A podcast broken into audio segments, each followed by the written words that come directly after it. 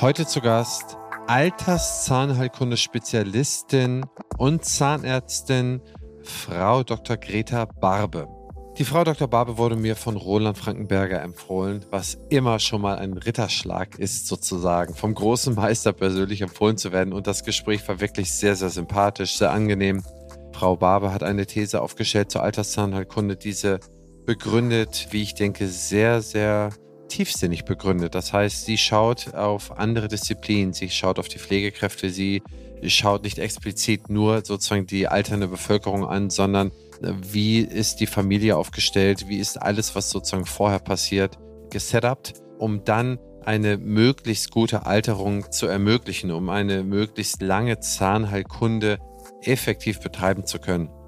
Wir sprechen über Medikamente was für Konstellationen führen halt zu einer größeren Morbidität und wie kann man die Geriatrie denn halt so lang wie möglich rausschieben. Wir sprechen über Prävention, wir sprechen über neue Forschungsansätze, die es möglicherweise gibt und wir sprechen darüber, wie sehr dieses Thema denn auch in der Bevölkerung bisweilen und in den Zahnarztpraxen verankert ist.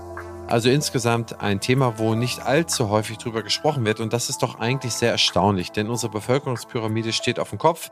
Wir produzieren immer mehr sozusagen Alte bei immer weniger Jungen, um das jetzt mal ganz platt auszudrücken. Und wir wissen ja aus anderen medizinischen Bereichen, der Kopf und das Gehirn ist für 40 Jahre ausgelegt. Äh, den Körper haben wir jetzt lang genug gestreckt. Aber wie sieht es eigentlich mit dem Mundraum aus? Auch da hat Frau Dr. Barbe einen sehr, sehr guten Ansatz und eine sehr gute Herleitung.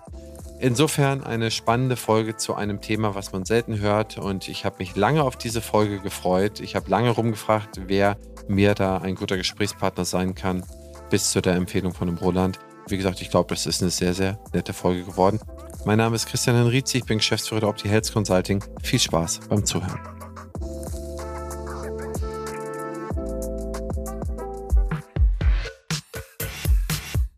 Herzlich willkommen zum Praxisflüsterer Podcast Staffel 8 Zukunft der Zahnmedizin, die Thesen der dentalen Vordenker.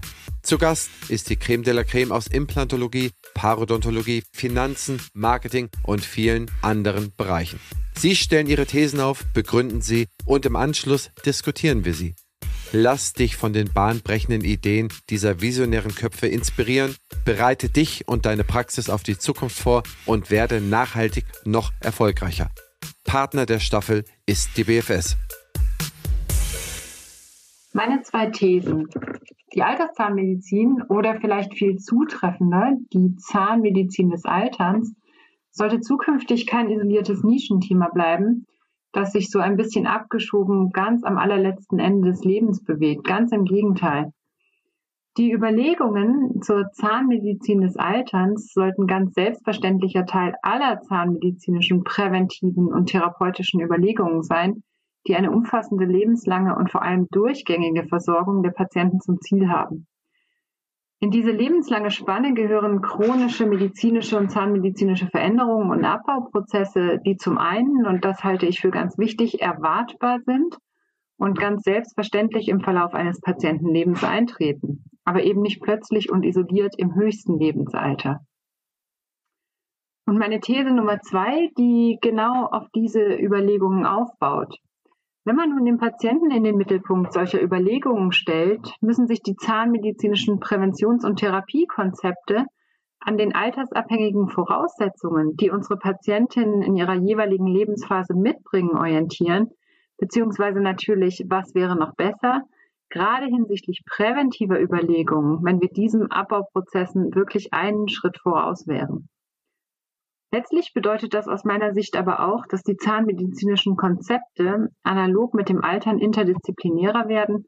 Und das betrifft nicht nur die zahnmedizinischen Fächer untereinander, da der Behandlungsbedarf natürlich deutlich komplexer wird. Es betrifft auch andere medizinische und vor allem pflegerische Berufe, in deren Versorgung die zahnmedizinischen Konzepte integriert werden müssen.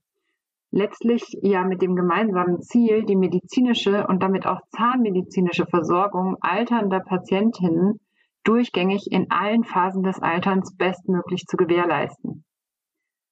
Wie komme ich jetzt zu meiner ersten These, dass die Zahnmedizin des Alterns nicht so ganz isoliert ans Lebensende gehört, sondern eher die Sichtweise selbstverständlicher, chronischer Abbauprozesse des gesamten Organismus und damit ganz natürlich auch der Mundhöhle etabliert werden müsste? Hierzu macht es sicher Sinn, sich die ja sehr gut bekannten und etablierten Einflussfaktoren für gute und stabile Mundgesundheit anzuschauen. Ich erzähle sicherlich niemandem der Hörerinnen und Hörer etwas Neues, dass Ernährung, Rauchen, optimale Mundhygiene, diverse Allgemeinerkrankungen wie zum Beispiel Diabetes oder auch Medikamenteneinnahme massiven Einfluss auf die Mundgesundheit haben.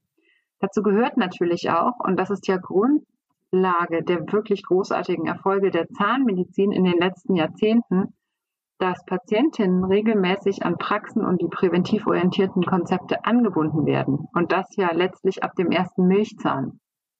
Etwas weniger selbstverständlich bzw. in der Wahrnehmung nach meiner Auffassung nicht ganz so präsent ist aber, dass sich alle diese Einflussfaktoren natürlich ebenfalls jeder für sich verändern können und sich diese chronischen Abbauprozesse auch gegenseitig beeinflussen.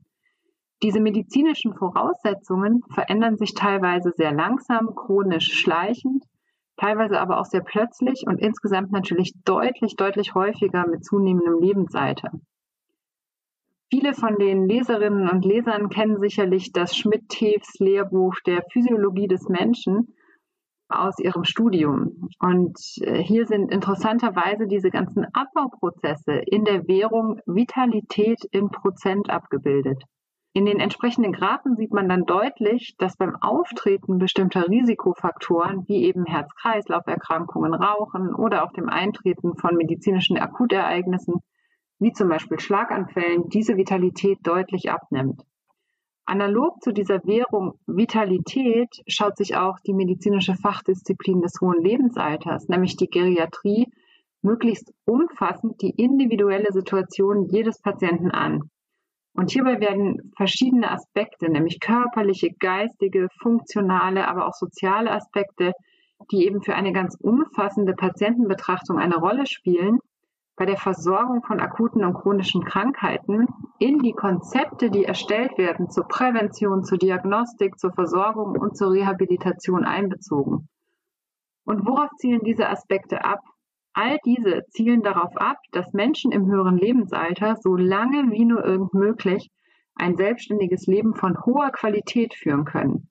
Und auch wenn ich selber vielleicht noch nicht in einem Alter bin, um hier adäquat mitreden zu können, es geht ja nicht nur darum, möglichst alt zu werden, sondern es geht ja darum, möglichst gut zu altern, möglichst gesund zu altern und möglichst zufrieden zu altern.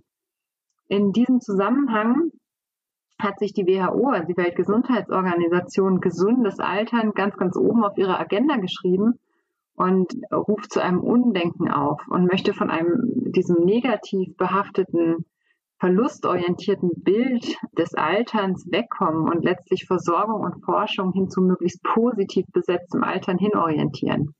In der Geriatrie wird nun diese individuell und umfassend eingestufte Gesamtsituation von alternden Menschen basierend auf all diesen im Vorfeld hier besprochenen Faktoren in Phasen charakterisiert. Es beginnt letztlich bei gesundem Altern, geht hin zur Vorgebrechlichkeit, über die Entwicklung einer Gebrechlichkeit hin zu vollständigen Abhängigkeit in letztlich allen Belangen des täglichen Lebens.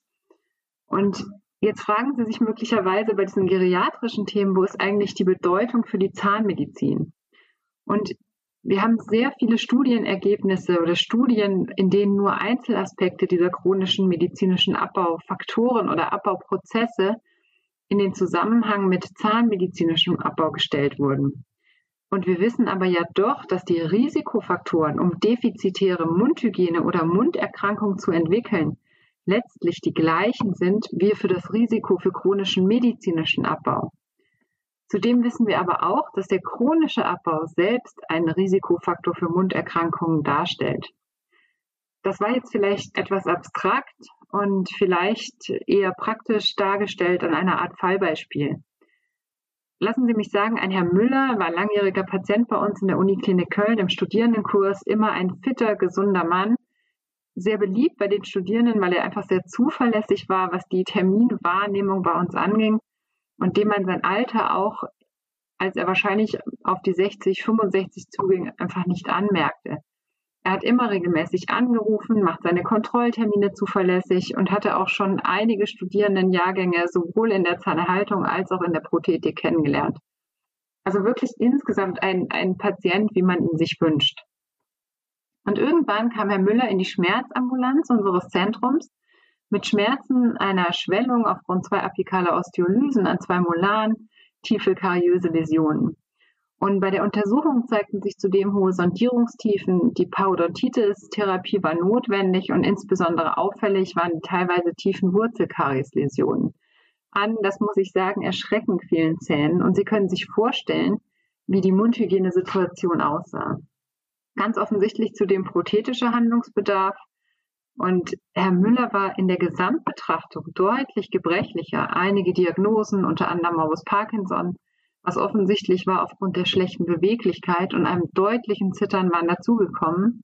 Er brachte eine lange Medikamentenliste mit und tatsächlich auch erstmalig seine Frau, die ihn bei dem Besuch unterstützte.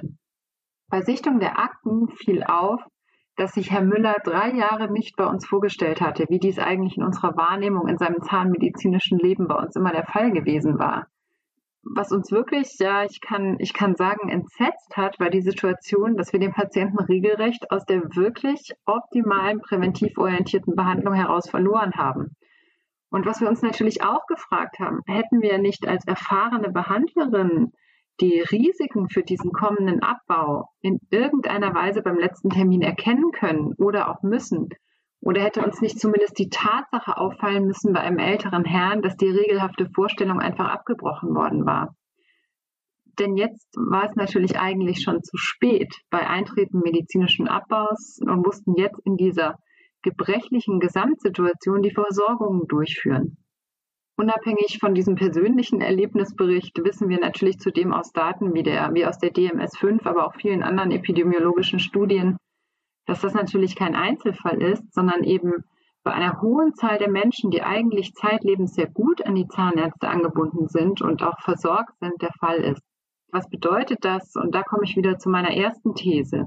Es bedeutet ja, dass wir letztlich die Risikofaktoren für noch kommenden Abbau bei unseren Patientinnen identifizieren sollten, um dann entsprechend frühzeitig Präventionsintervalle oder prophylaktische Maßnahmen umzusetzen oder auch frühzeitig die Patientinnen und das Umfeld zu sensibilisieren und mit einzubeziehen.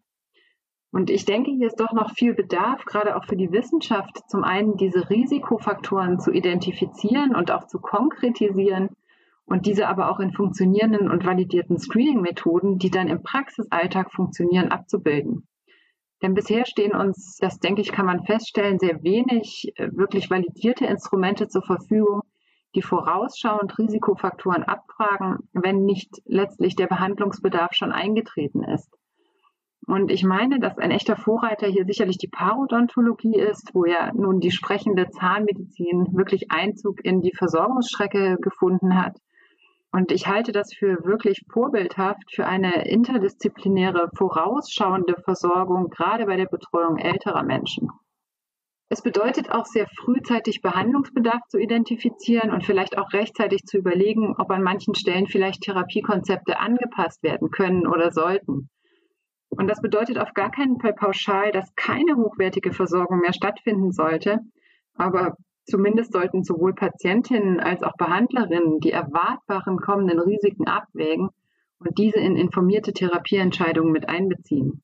Und letztlich, wie das Fallbeispiel ja zeigt, auch wenn ich es natürlich jüngeren Menschen ganz frei überlassen kann, äh, für ihre eigenen Zahnarzttermine regelmäßig und selbstständig zu sorgen und diese wahrzunehmen, sollten wir uns vielleicht doch überlegen, das Ganze ab einem bestimmten Alter oder einer bestimmten Gebrechlichkeitsphase umzudrehen und Systeme einzuführen, wo wir zumindest mitbekommen, wenn Patientinnen aufgrund chronischer Abbauprozesse aus der Anbindung an die Praxen verschwinden.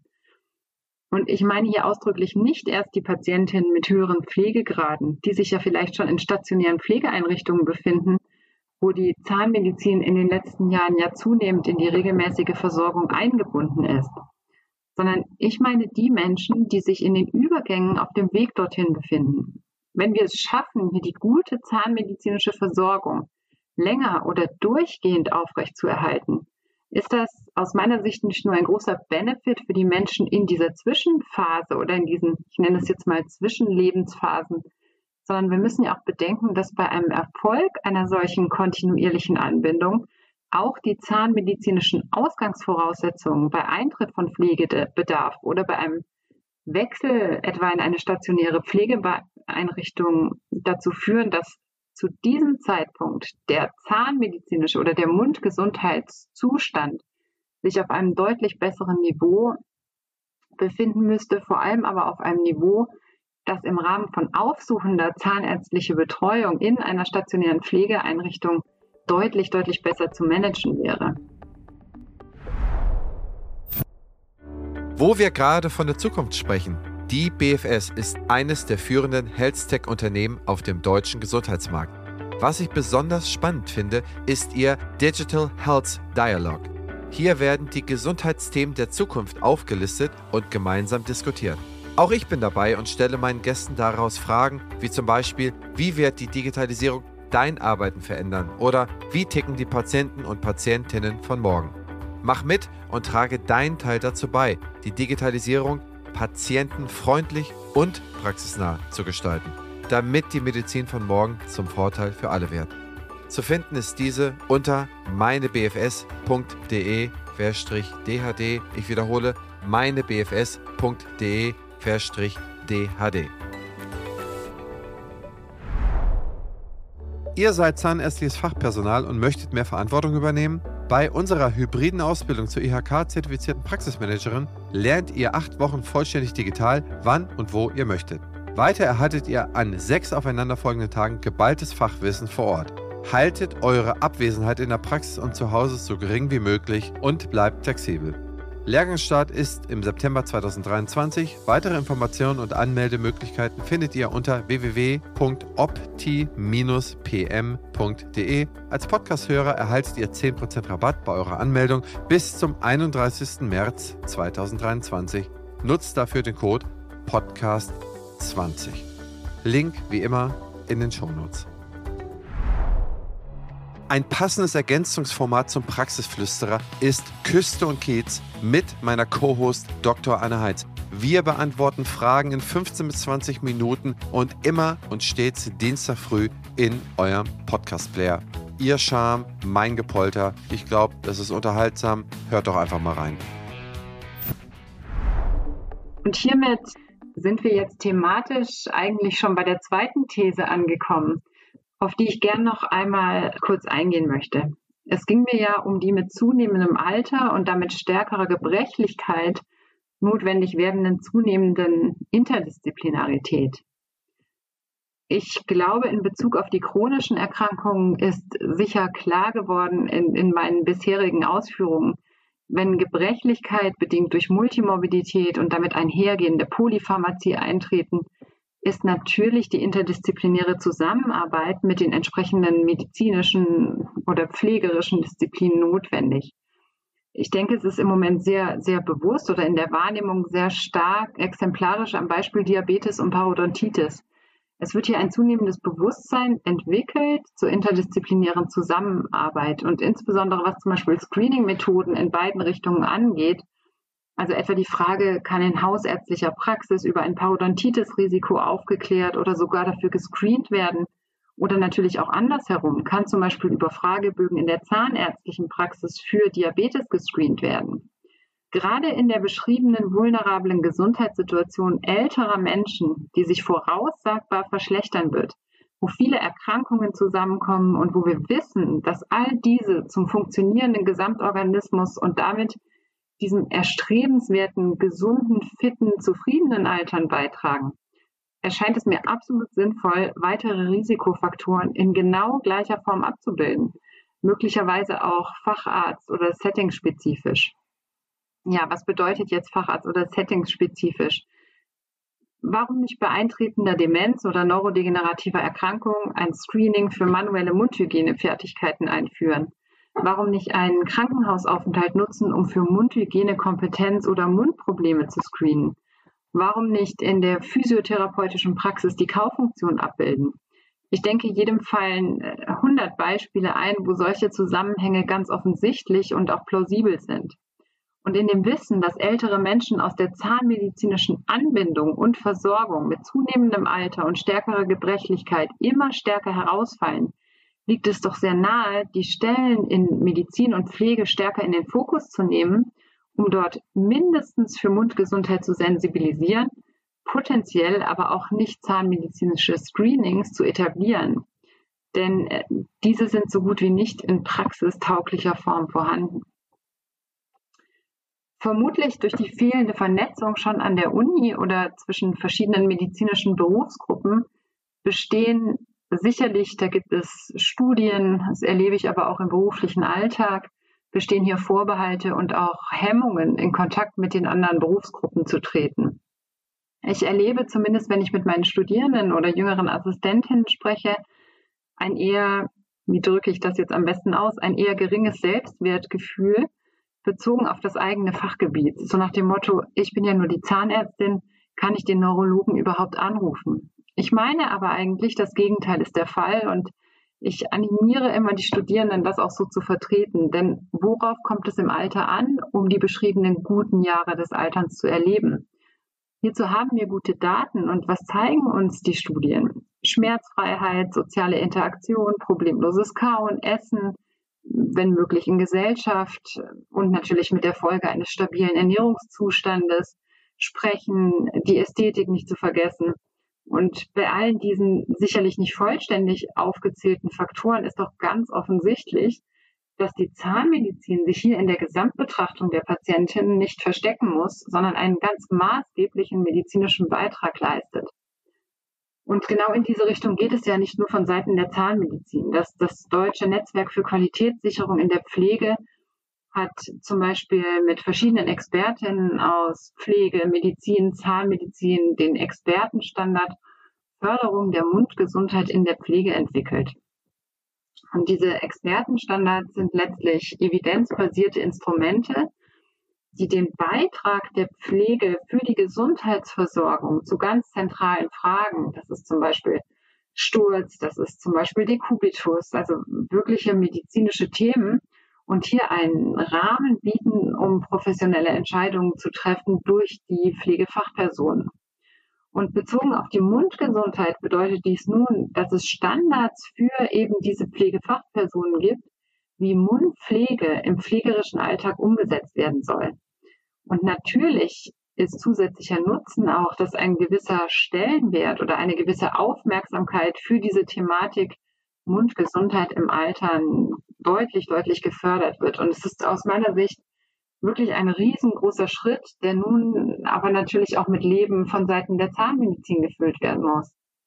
Und sicherlich brauchen wir Screening und Assessment-Instrumente, die eben das Risiko defizitäre Mundhygiene oder Munderkrankungen in der Pflege überhaupt identifizieren zu können.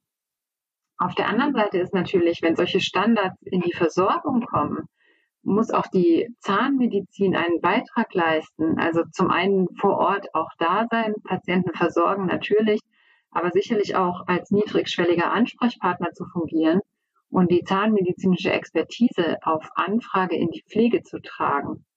Und ich denke, das ist etwas, was auf allen Seiten ausgebaut werden muss für die Thematik, ist natürlich die Vermittlung des entsprechenden Wissens. Und natürlich liegt das bei den Universitäten und auch bei den verschiedenen Fachbereichen bereits im Studium, die entsprechenden Inhalte zu vermitteln. Hier bieten sich sicherlich neue Querschnittsbereiche, die jetzt im Rahmen der neuen zahnärztlichen Approbationsordnung vermittelt werden müssen. Es liegt aber auch an den Fachgesellschaften, diese teilweise interdisziplinären Inhalte wie aber auch die Sensibilität für kommenden zahnmedizinischen Abbau in der Zukunft stärker, zum Beispiel in Fortbildungen abzubilden. Und ein Aspekt, der mir gerade bei dieser interdisziplinären Zusammenarbeit doch wirklich sehr wichtig ist und vielleicht aber auch ein ganz gutes Schlusswort darstellt. Im privaten Umfeld gab es eine schwere und akut lebensbedrohliche Erkrankung bei einem älteren Verwandten. Und zwei Wochen nach diesem Ereignis durfte ich dann die Person auf der Intensivstation besuchen. Hatte mir davor schon überlegt, wie ich jetzt die Pflegefachpersonen bei diesem Besuch jetzt als, als geschulte Alterszahnmedizinerin, wie ich jetzt die Pflege vor Ort darauf aufmerksam machen könnte, dass doch tatsächlich auch mal die Mundhöhle gesäubert werden müsste. Und äh, während ich aufgrund der Corona-Bestimmung musste ich auf mein Testergebnis warten vor der Intensivstation. Und vor mir war das zentrale Pflegezimmer und ich konnte die lautstarke Diskussion mithören, wie eine Pflegefachperson eine andere fragte, ob er an diesem Tag die Mundpflegerunde der Intensivpatienten durchführen solle oder ob das schon erledigt sei. Und in diesem Moment wurde ich doch recht demütig, weil mir wurde doch klar, dass man ja sehr dazu neigt, klug zu erklären, wie denn diese Thematik Zahnmedizin und Prävention durch andere Berufsgruppen durchzuführen sei, was vielleicht an mancher Stelle einfach schon vorbildlich funktioniert. Und letztlich als Fazit dieser Hinweis aus eigener Erfahrung, dass diese kontinuierliche gemeinsame Entwicklung zukünftiger Konzepte sicherlich gewinnbringend für beide Seiten ist und wir sicherlich vorsichtig sein müssen, zu gute Ratschläge an die anderen Fachbereiche zu geben. Liebe Frau Dr. Barbe, ich freue mich wahnsinnig, dass es geklappt hat. Wir hatten ja ein tolles Vorgespräch und Sie haben eine tolle These und Begründung geliefert, die Sie ja schon alle gehört haben. Und ich begrüße Sie jetzt hier bei mir im Podcast. Ja, hallo, ich freue mich, dass ich da sein kann. Ja, Frau Barbe, und ich würde direkt mit Ihnen ins Thema einsteigen. Und zwar das Thema Alterszahnkunde, das hat mich fasziniert, seitdem ich mal mit dem Professor Frankenberger darüber intensiv diskutiert habe. Wenn man so will, die Bevölkerungspyramide stellen wir auf den Kopf. Wir haben immer weniger Junge, immer mehr Alte. Wir sprechen über Rente. Die Rentenkasse, was ich muss, glaube ich, um 80, 90 Milliarden zugeschusst werden. Und es gibt noch so viele andere Sachen. Aber irgendwie fällt das Thema Alterszahnheilkunde so ein bisschen links und rechts runter.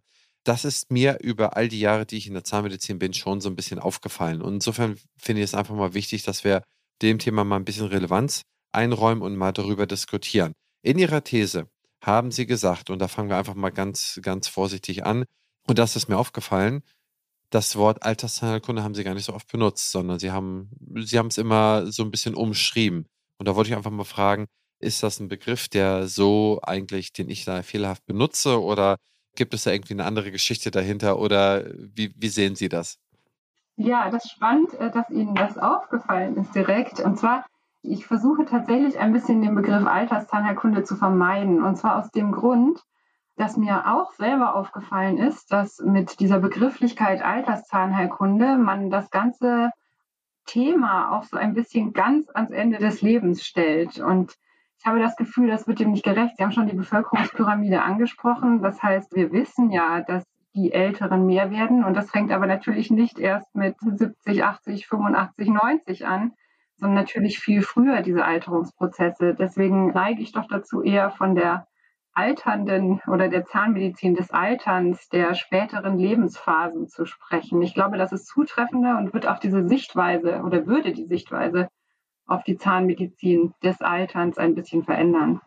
Wann fängt diese Zahnmedizinform denn eigentlich an? Wann sollte man damit beginnen, sich da intensiv auch als allgemein niedergelassene Zahnärztin oder Zahnarzt damit zu beschäftigen?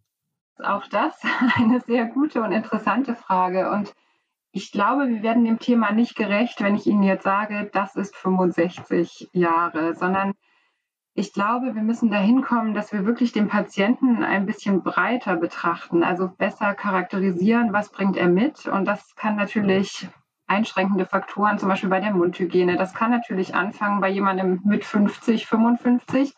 Ein anderer schafft es vielleicht bis zum Lebensalter von 90, das gut im Griff zu haben.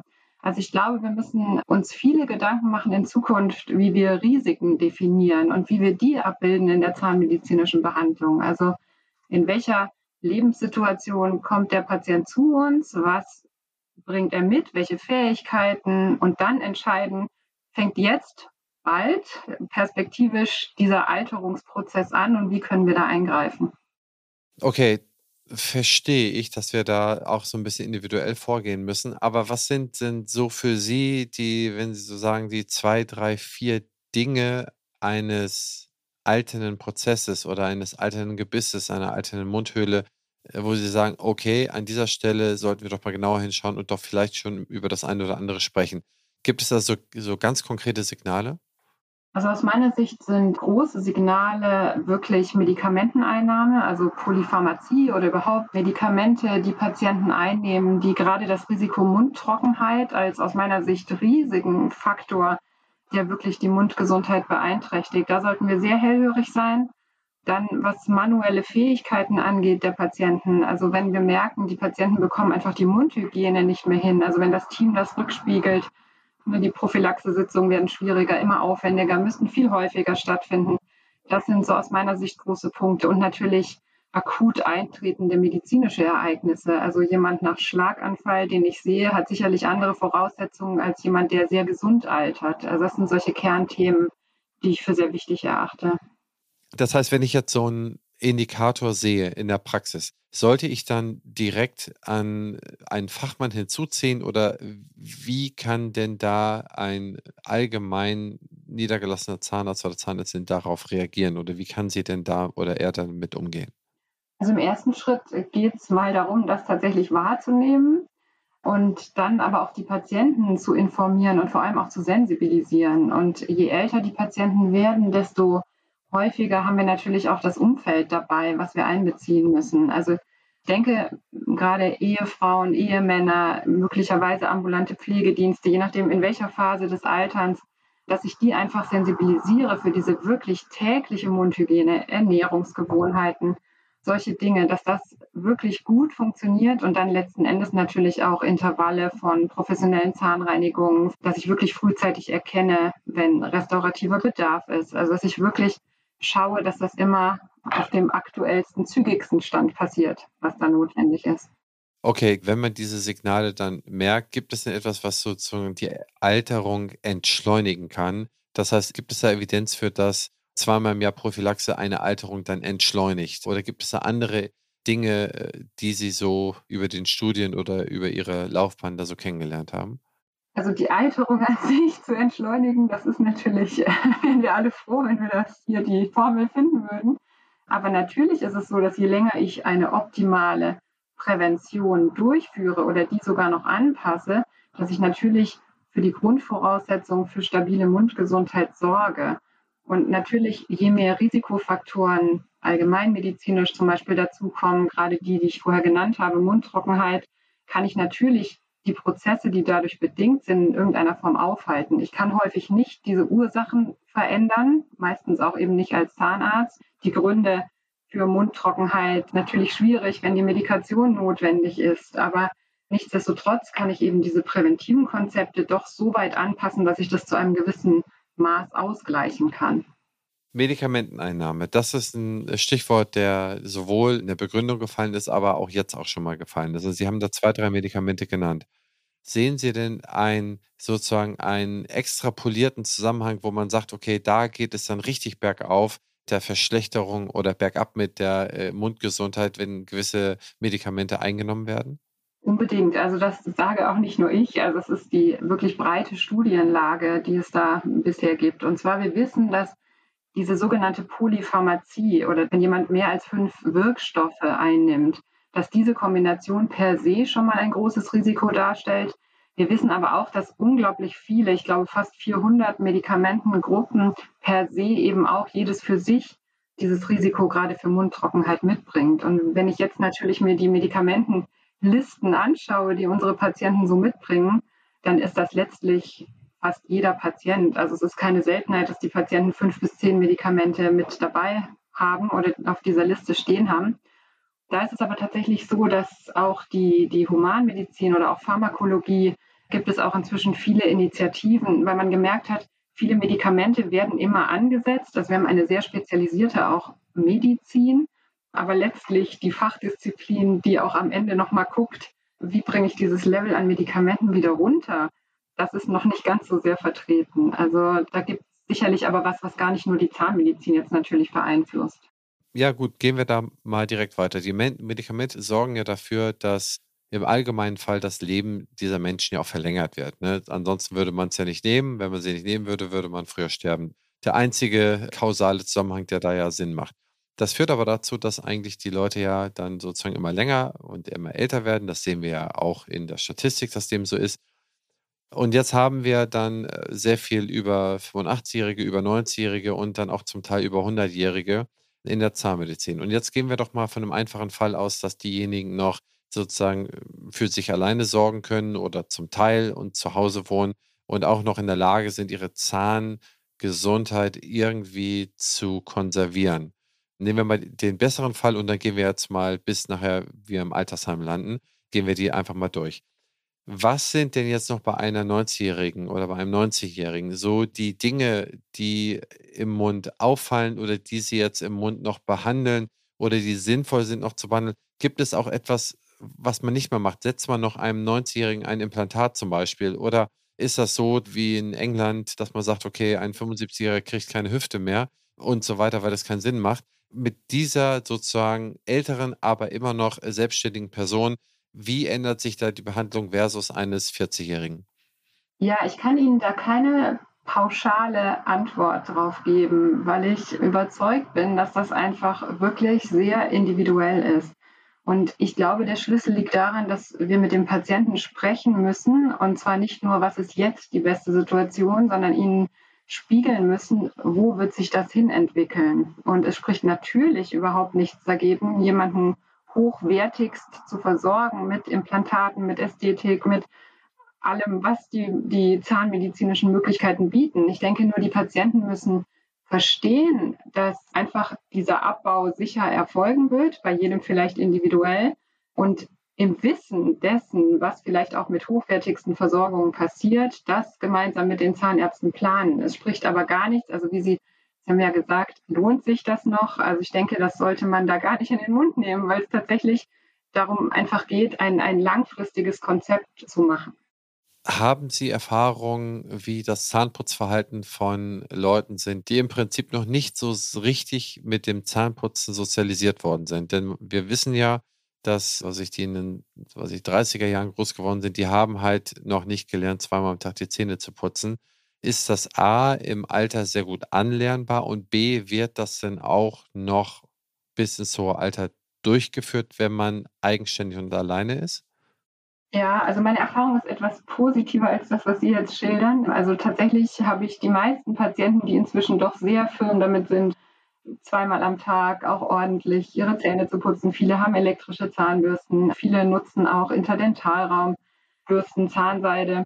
Was schwieriger ist, ist diese Adaptation auf veränderte Verhältnisse in der Mundhöhle. Also wenn dann doch Zähne verloren gehen, wenn Prothesen, prothetischer Zahnersatz dazukommt, Implantate, das ordentlich zu putzen und diese lebenslangen Gewohnheiten eigentlich anzupassen, das braucht auch mal aus meiner Sicht sehr viel Zeit. Also ich denke, da sind die Praxisteams einfach diejenigen, die da auch Geduld und viel Zeit nicht nur in hm, PZR und, und präventive Maßnahmen, sondern auch wirklich da mit dem Patienten zu üben, was brauchen Sie jetzt für Hilfsmittel? Ist das vielleicht, funktioniert das nicht mehr, was jetzt 40 Jahre funktioniert hat? Ich glaube, das ist eigentlich der Schlüssel. Okay, ja, okay, spannend. Gehen wir mal weiter zu den Leuten, die geriatrisch sind, die im, im Altersheim sind und darauf angewiesen sind, dass sie eine Pflegekraft um sich herum benötigen. Und bitte, bitte korrigieren Sie mich da. Ich habe irgendwann mal die Statistik mein, also das habe ich nicht gelesen und gesehen, aber ich habe sie gehört, glaube ich, in irgendeinem Podcast, dass irgendjemand sagte, im Altersheim wird im Durchschnitt einmal die Woche nur vom Pfleger die Zähne geputzt, der bettlägerigen Person. Und ich hoffe, dass das nicht richtig ist und ich hoffe, dass das keiner Evidenz basiert, aber äh, gemäß dem Fall, dass es weniger ist, als wenn man selbstständig ist, was ich glaube. A, wie sehen Sie die Situation? Welche Zahlen sind da bekannt? Und was mache ich denn, wenn die Zahnpflege denn auf wirklich auf 10% oder 20% runtergekürzt sind, sobald ich pflegebedürftig werde? Ja, also ich sehe die Situation nicht ganz so drastisch, wie Sie die jetzt gerade geschildert haben.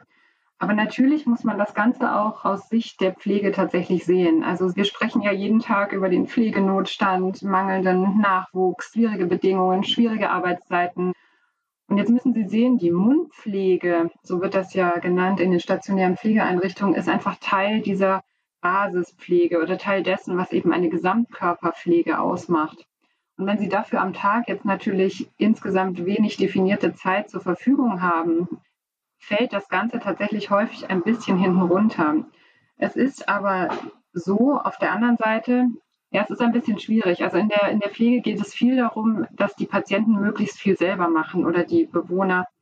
Und Mundpflege ist jetzt nicht das einfachste Thema für jemanden, der nicht zahnmedizinisch ausgebildet ist. Das heißt, wenn Patienten nicht gut mitmachen aufgrund kognitiver Einschränkungen, die, die Mundhöhle ist sicherlich ein Intimbereich, das muss man auch anerkennen. Wo jetzt nicht jeder zu Pflegende äh, freiwillig den Mund aufmacht. Ja, viele sagen auch, ja, können wir selber, haben wir unser Leben lang selber gemacht.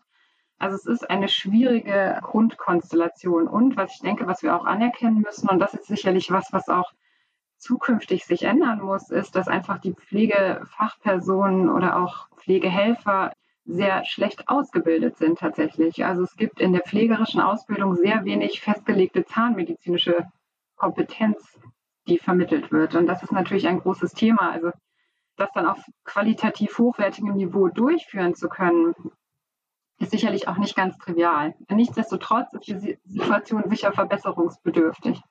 Das kann ich uneingeschränkt glauben. Und der Punkt ist ja der, was soll so ein Pfleger, der muss ja sehr viel lernen. Der muss ja, was ich, äh, die richtige Medikamentenzusammenstellung lernen, muss da aufpassen, der muss so viele auch andere Funktionen des Körpers für den Patienten in der unterschiedlichsten Anzahl muss der ja dann irgendwo beherrschen und dann muss er noch eine kleine Ausbildung für die Zahnpflege bekommen. Das ist schon eine, ein dickes Brett, was man da irgendwo bohrt.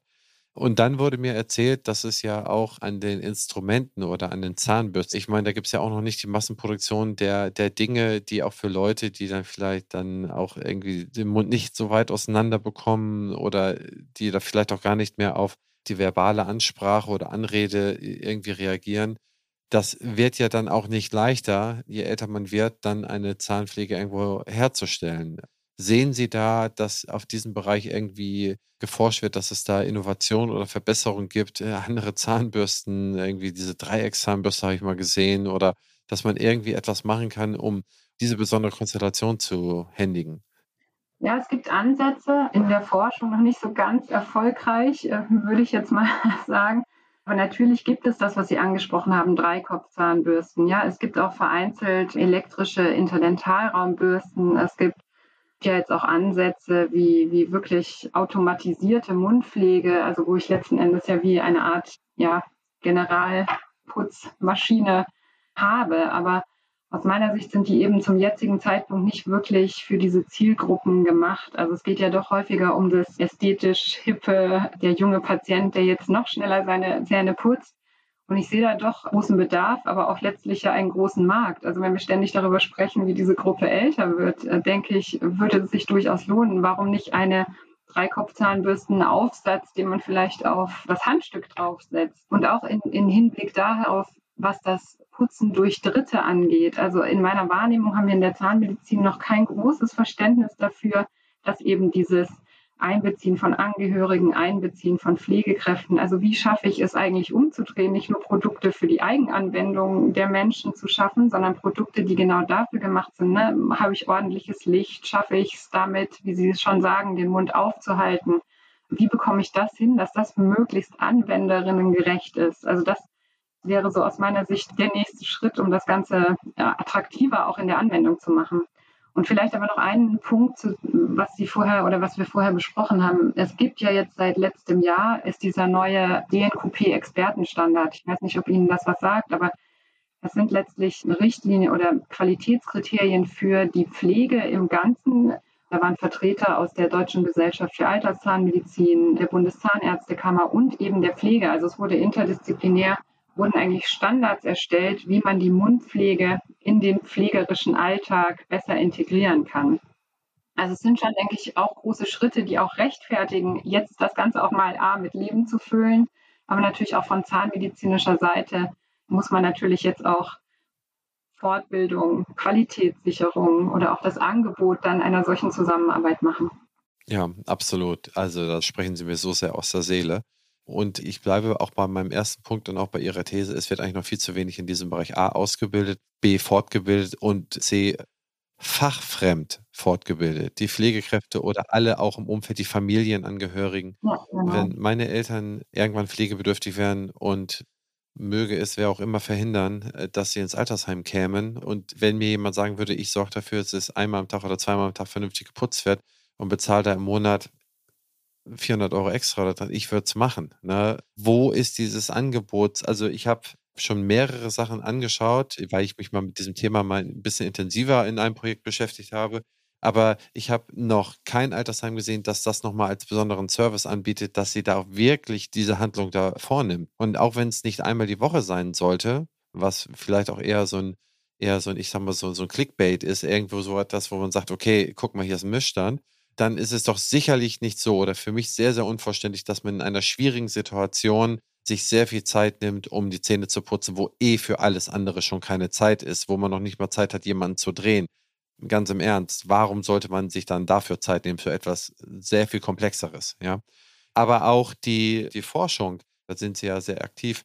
Wie ist das denn da? Gibt es da Mundlösungen oder gibt es da eine Entwicklung, was dann irgendwie in der Compliance sehr, sehr viel einfacher einzunehmen ist für geriatrische Patienten, die dann sozusagen auch eine kleine Entkopplung vom Putzprozess herstellen könnten? Gibt es da etwas oder sehen Sie da irgendwo etwas, dass so etwas mal kommen könnte? Wenn Ihre Frage jetzt nach einem äh, perfekten Produkt darauf abzielt, kann ich Ihnen keine Antwort geben. Aus meiner Sicht ist auch hier, das muss ich leider immer wieder sagen, aber diese Individualisierung. Also ich sehe zum Beispiel in den Produkten, die es jetzt gibt, wie zum Beispiel automatisierte Mundpflege, ja, die Überlegung, wir reden alle über sehr hippe 3D-gesteuerte Verfahren, ja, irgendwas, wo ich im 3D-Printer was drucken kann. Warum nicht auch mal so einen Abdruck individualisiert herstellen und das Ganze putzen lassen? Ja, das jetzt einfach so als Zukunftsperspektive. Ich sehe aber tatsächlich, da muss ich nochmal auf meine Thesen zurückkommen, in dieser Kontinuität und in dieser Interdisziplinarität eher den Schlüssel. Also ich glaube, wir haben nicht so einen großen Mangel an Produkten, sondern wir müssen also auch ein Patient, der es einfach gewöhnt ist, dass jeden Tag jemand kommt, ja, das einfach Teil der normalen Routine, sehe ich eigentlich eher als den Schlüssel. Und da zur Interdisziplinarität, ich sehe wirklich als Problem, dass wir als Zahnmedizin immer als der Zusatzbesuch auftauchen. Also wenn wir jetzt darüber reden, zum Beispiel vielleicht perspektivisch eine zahnmedizinische Fachkraft, die dann vor Ort im Heim vielleicht putzen soll, ja, würde aber immer als Zusatzstörfaktor eigentlich dazu kommen. Also ich sehe eigentlich eher die Perspektive darin, dass wir irgendwie schaffen, die Professionen zu vernetzen und sagen, warum nicht das Team aus Pflege, Fachperson und regelhaft anwesender ZMP, ZMF, werden Sie gleich sagen, na ja, davon gibt es sowieso zu wenig. Ich kenne die ganzen Diskussionen natürlich, aber trotzdem diese regelhafte Vernetzung, um dann gemeinsam das in den Alltag zu übertragen, das halte ich für zielführender als noch ein Produkt ja, okay. Nö, das ist ja ein klares Statement. Ich will es ja nur so ein bisschen herauskitzeln. Was können da Lösungen für sein? Denn ich glaube, obwohl die Bevölkerungspyramide so ist, dass man sich eigentlich über so etwas trotzdem mal sprechen muss. Ja, es muss in die Diskussion mit aufgenommen werden, damit es dann auch eine größere Präsenz irgendwo erlangt. Vielleicht kann man in dem Kontext auch nochmal wirklich über diese Verfügbarkeit dieser Produkte, die wir eigentlich ja haben. Also wir haben ja gute Zahnbürsten. Wir haben Zahnbürsten, die klein genug sind, um auch in eine Mundhöhle zu gelangen, die vielleicht keine maximale Mundöffnung bedingt. Wir haben vernünftige Zahnpasten. Wir haben auch Zahnpasten, die einen höheren ppm-Anteil Fluorid haben. Also wir haben eigentlich die Produkte aus meiner Sicht. Ja. Nur wenn ich vielleicht über den, die Realität auch mal sprechen kann, wenn Sie natürlich in ein Patientenzimmer kommen und da ist einfach nichts davon verfügbar und der Angehörige ist nicht in der Lage, das beizubringen, ja, dann bewege ich mich natürlich schon auf einem ganz anderen Niveau, als darüber nachzudenken, was die Forschung an besseren Produkten liefern kann. Also deswegen hoffe ich sehr auf diesen Expertenstandard, weil es überhaupt diese Sensibilisierung, dass vielleicht ein Patient ganz banal in dem Aufnahmezettel für eine stationäre Pflegeeinrichtung, da muss dann auch stehen Zahnbürste und Zahnpasta und so weiter. Und das muss natürlich auch regelhaft neu angeschafft werden. Also es sind sicherlich nicht für jede stationäre Pflegeeinrichtung, aber sicherlich in manchen Fällen auch einfach die Basics, für die wir mehr Sensibilität oder Energie aufbringen müssen. Ja, also wie gesagt, voll Ihrer Meinung, die kausale Kette ist da schlüssig, absolut. Kommen wir mal zum letzten Thema, was ich extrem spannend finde. Und zwar wird ja gesagt, okay, der menschliche Kopf, also das Gehirn, ist so urzeitmenschlich, so auf, auf 40 Jahre, 30 bis 40 Jahre ausgelegt. Seit 10.000 von Jahren ist das so. Den Körper haben wir so ein bisschen strecken können durch verschiedene Sachen. Der war auch ehemals mal so 30, 40 Jahre maximal. Den haben wir jetzt auf 100, 110 Jahre hochgekriegt. Aber mit dem Gehirn aus verschiedenen Gründen kriegen wir es nicht hin, aber wir kriegen es relativ weit hin. Und dann kommen da so ein paar Neuroerkrankungen, die jetzt schon mittlerweile Nummer drei weltweit sind kardiovaskuläre 1, Krebs 2, Neuroerkrankungen Platz 3, soweit ich das sehe.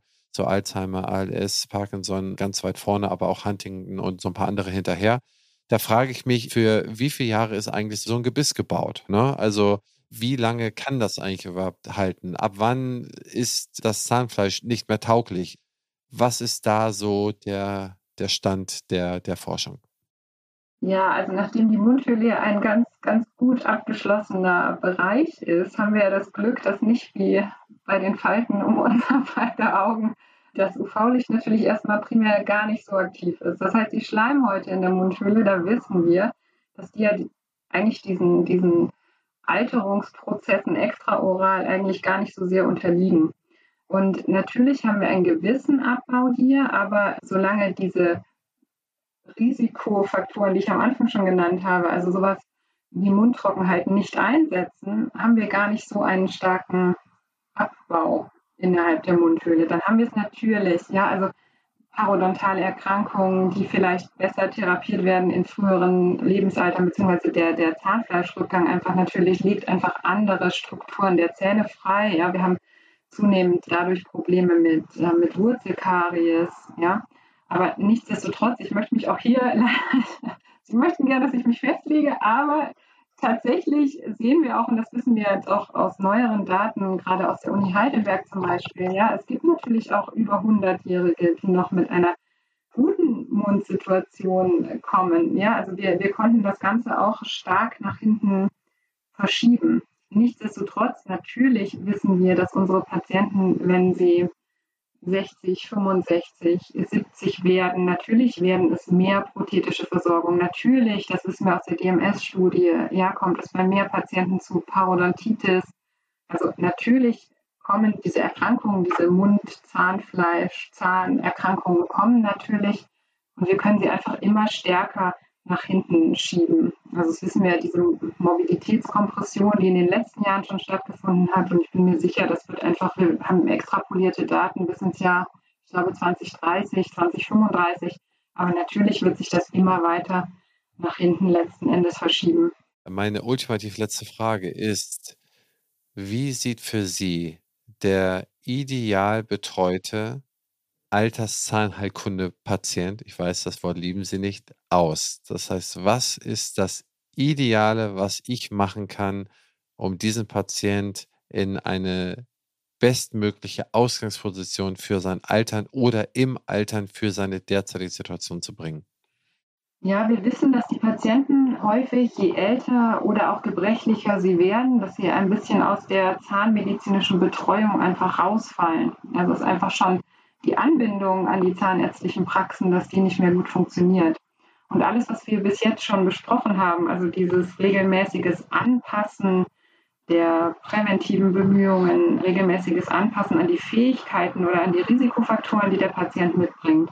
Also wenn wir es schaffen, überhaupt die Patienten wirklich ab dieser jungen, gesunden Anbindung hinzubringen zu einer stabilen, durchgängigen Anbindung an die Praxen, wo eben wirklich sehr regelhaft genau diese Risikofaktoren abgefragt, erhoben und eben auch adressiert werden, das wäre für mich das Idealbild, weil ich überzeugt bin, wenn wir das schaffen würden bis ins hohe Alter, dass wir gar nicht mit solchen massiven Befunden bei den geriatrischen pflegebedürftigen Patienten eigentlich ankommen würden. Im Moment wirkt es ja ein bisschen, als hätten wir den jungen Fitten und dann fällt er irgendwann so langsam raus, bekommt aber die ganzen Risikofaktoren und dann haben wir auf einmal einen sehr kranken, sehr gebrechlichen Patienten mit wirklich massiven Munderkrankungen. Und ich glaube, wenn wir es schaffen, und das wäre für mich das Idealbild, wirklich diese lebenslange kontinuierliche Versorgung aufrechtzuerhalten, dann hätten wir auf jeden Fall viel gewonnen für die Patienten.